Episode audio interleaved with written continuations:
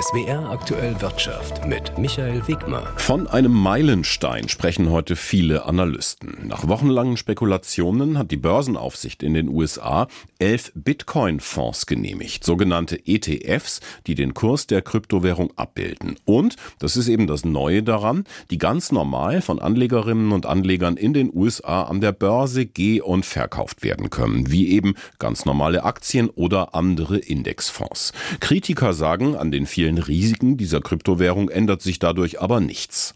Über die Bedeutung der Bitcoin-ETFs spreche ich mit Marcel Heinrichsmeier. Er ist Analyst und Krypto-Experte bei der DZ Bank in Frankfurt. Einen schönen guten Tag. Danke für die Einladung, Herr Wegmann. Ja, fangen wir ganz einfach an. Wie funktioniert das jetzt? Also wie kann ich jetzt in den USA über diese Fonds in Bitcoins investieren? Ja, kurz und knapp gesagt, einfach und komfortabel. Die Bitcoin Spot ETFs werden dann an verschiedenen bekannten US-Börsen, wie zum Beispiel der Nasdaq und auch der New York Stock Exchange, gehandelt. Und wichtig zu wissen ist, man erwirbt selbst keine Bitcoins direkt, sondern Anteile an einem Fonds. Und dieser eben börsengehandelte Fonds, aufgelegt von etablierten, großen, bekannten Investmenthäusern, übernimmt dann wiederum den Kauf der Bitcoins am Spotmarkt und kümmert sich um die Verwahrung. Zum Großteil läuft das dann über Drittparteien wie Kryptobörsen ab. Ist das für Sie denn jetzt auch ein Meilenstein, also wirklich der Durchbruch für Kryptowährungen so als ganz normale Anlageform? Das lässt sich Stand jetzt noch nicht abschließend beantworten. Trotzdem muss man sagen, ein Jahrzehnt hat jetzt die Krypto-Community auf diesen Moment gewartet und es ist sicherlich richtig, dass man die Option jetzt gibt. Vor allem öffnen eben Bitcoin-Spot-ETFs den institutionellen Anlegern mit wirklich traditionellen Finanzprodukten und günstigen Gebühren ja, das ist das Tor zur ältesten Kryptowährung der Welt. Für Privatanleger muss man sagen, ist das jetzt nicht wirklich bahnbrechend und als Durchbruch würde ich das auch nicht betiteln. Denn auch generell, nur weil es jetzt die Option gibt, heißt das nicht im gleichen Atemzug, dass jetzt Investoren in nennenswerten Umfang auch in Bitcoin investieren. Denn jetzt zum Beispiel gerade konservative Investoren wie Pensionsfonds oder Versicherungen könnten sich schwer tun. Zudem fehlt in den USA weiterhin ein einheitliches Kryptoregelwerk. Und selbst dann bei zunehmender Regulierung ist das auch keine Garantie für eine geringere Volatilität. Sie haben die Großinvestoren schon angesprochen. Die stecken normalerweise ziemlich viel Geld in solche ETFs. Glauben Sie, das wird auch bei diesen Bitcoin-ETFs passieren? Ja, damit wäre ich aus den genannten Gründen ein bisschen vorsichtig. Viele Investoren, vor allem institutionelle Investoren, sehen Bitcoin weiterhin als wertlos an oder scheuen sich aufgrund der hohen Volatilität und der Gefahr eines Totalverlusts vor dem Risiko. Zudem gab es in der Vergangenheit auch schon im Vorfeld ähnlich gefeierte Ereignisse mit äh, möglichen Kurszuwächsen auch beim Bitcoin wo es dann aber wenige Wochen später zu drastischen Kursabstürzen kam. Sollten aber tatsächlich geringe Prozentsätze der verwalteten Vermögen in Billionenhöhe an US-Dollar in Bitcoin allokiert werden, hätte es sicherlich eine positive Wirkung auf den Kurs, wenn dann dementsprechend die Nachfrage größer ist als das Angebot.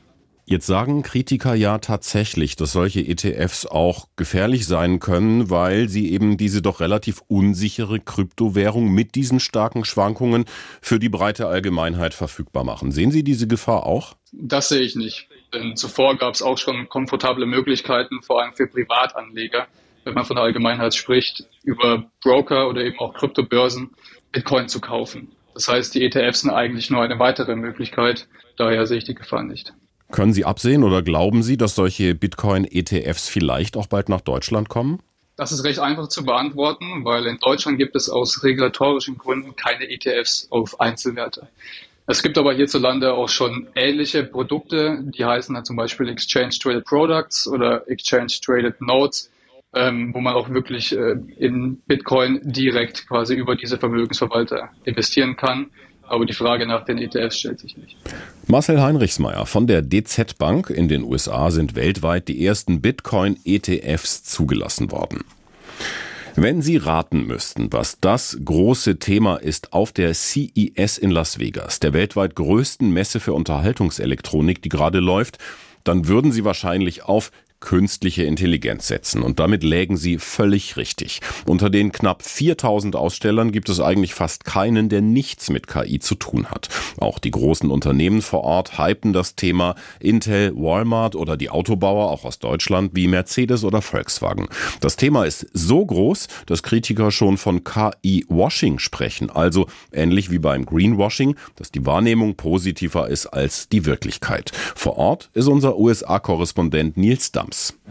Ich sitze in einem VW ID7, eines der ersten VW-Autos überhaupt, das den KI-Chatbot ChatGPT eingebaut hat. In den nächsten Monaten sollen aber immer mehr Modelle mit der KI von OpenAI ausgestattet werden. Damit kann ich die Heizung steuern. I'm cold. Okay, warming the left front side now. Wenn ich sage, dass ich Hunger auf Butterhühnchen habe, I want to eat butter chicken, bekomme ich eine Auswahl mit entsprechenden Restaurants in der Nähe. There are multiple search results. Für den Fahrer oder auch die Fahrerin verändert sich tatsächlich in erster Linie, dass mein Fahrzeug mich jetzt versteht, sagt Stefan Vosswinkel von VW. Und ich im Prinzip in, mit einer völlig natürlichen Sprache mit diesem Fahrzeug interagieren kann. Navigation oder Heizung konnten auch schon mit bisherigen Sprachsystemen mehr oder weniger gut gesteuert werden. ChatGPT antwortet auf praktisch alles auch auf Fragen, die nicht unbedingt direkt was mit dem Auto oder der Fahrt zu tun haben müssen. Ich muss meiner Freundin erklären, dass ich zu spät bin. Was kann ich ihr sagen? Ich brauche die Antwort in einem Satz. Es gab unvorhersehbare Umstände, die die Verspätung verursacht haben.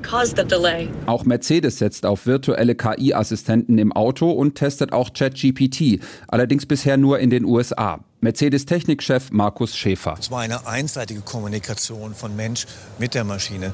Aber der neue virtuelle Assistent ermöglicht einen Dialog. Artificial Intelligence for All.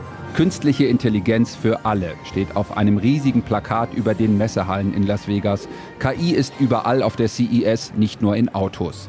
Es gibt KI-gestützte Roboter, die Haustiere mit Futter versorgen. Eine Firma aus den USA entwickelt Brillen, die Untertitel in den Gläsern einblenden. Gedacht für Gehörlose, die damit in Echtzeit lesen können, was ein Gesprächspartner sagt.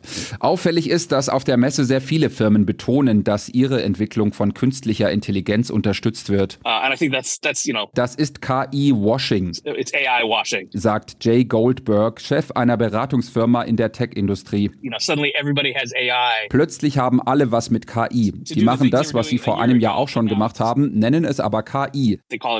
Obwohl es keinen Unterschied in der Funktionalität gibt. Der Grund sei klar, KI ist das große Thema und auch Investoren sind da sehr aufmerksam. Wenn du gerade Investoren überzeugen willst, musst du was mit KI machen. Nils Dams, Las Vegas. Wir sprechen heute mal ganz ohne Streiks über die Deutsche Bahn. Denn in Cottbus ist die modernste ICE-Werkstatt Deutschlands eröffnet worden oder wie es offiziell heißt, das ICE-Instandhaltungswerk. Auch der Bundeskanzler war bei der Zeremonie dabei. Mit einer symbolischen Schraubendrehung an einem ICE-Fahrgestell ist das neue Werk von Bundeskanzler Scholz am Vormittag eröffnet worden.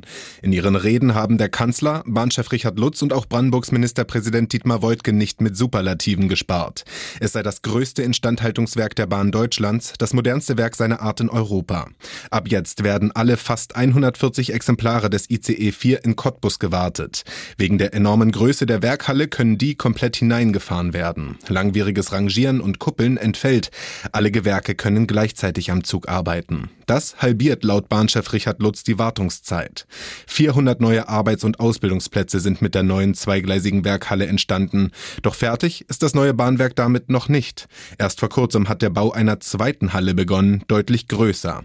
2026 soll die eröffnet werden und Cottbus und der Lausitz am Ende 800 weitere Arbeits- und Ausbildungsplätze bringen. Florian Ludwig aus Cottbus.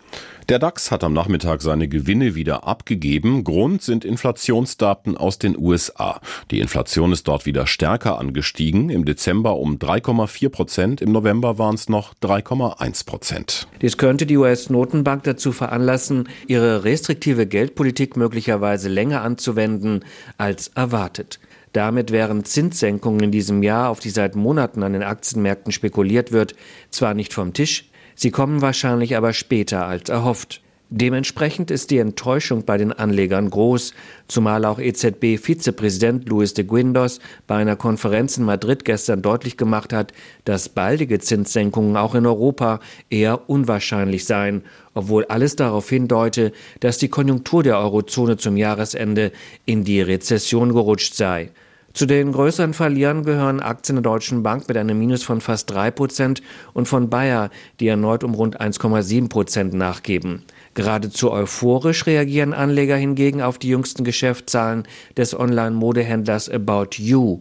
Trotz der Konsumflaute schrieb das Unternehmen im vergangenen Quartal schwarze Zahlen. Der Aktienkurs schnellte um über 15 Prozent in die Höhe. Klaus Ranajakisch, AD Börsenstudio Frankfurt. Und der DAX beendet den Handel mit einem Minus von 0,9 Prozent. Das sind 16.550 Punkte.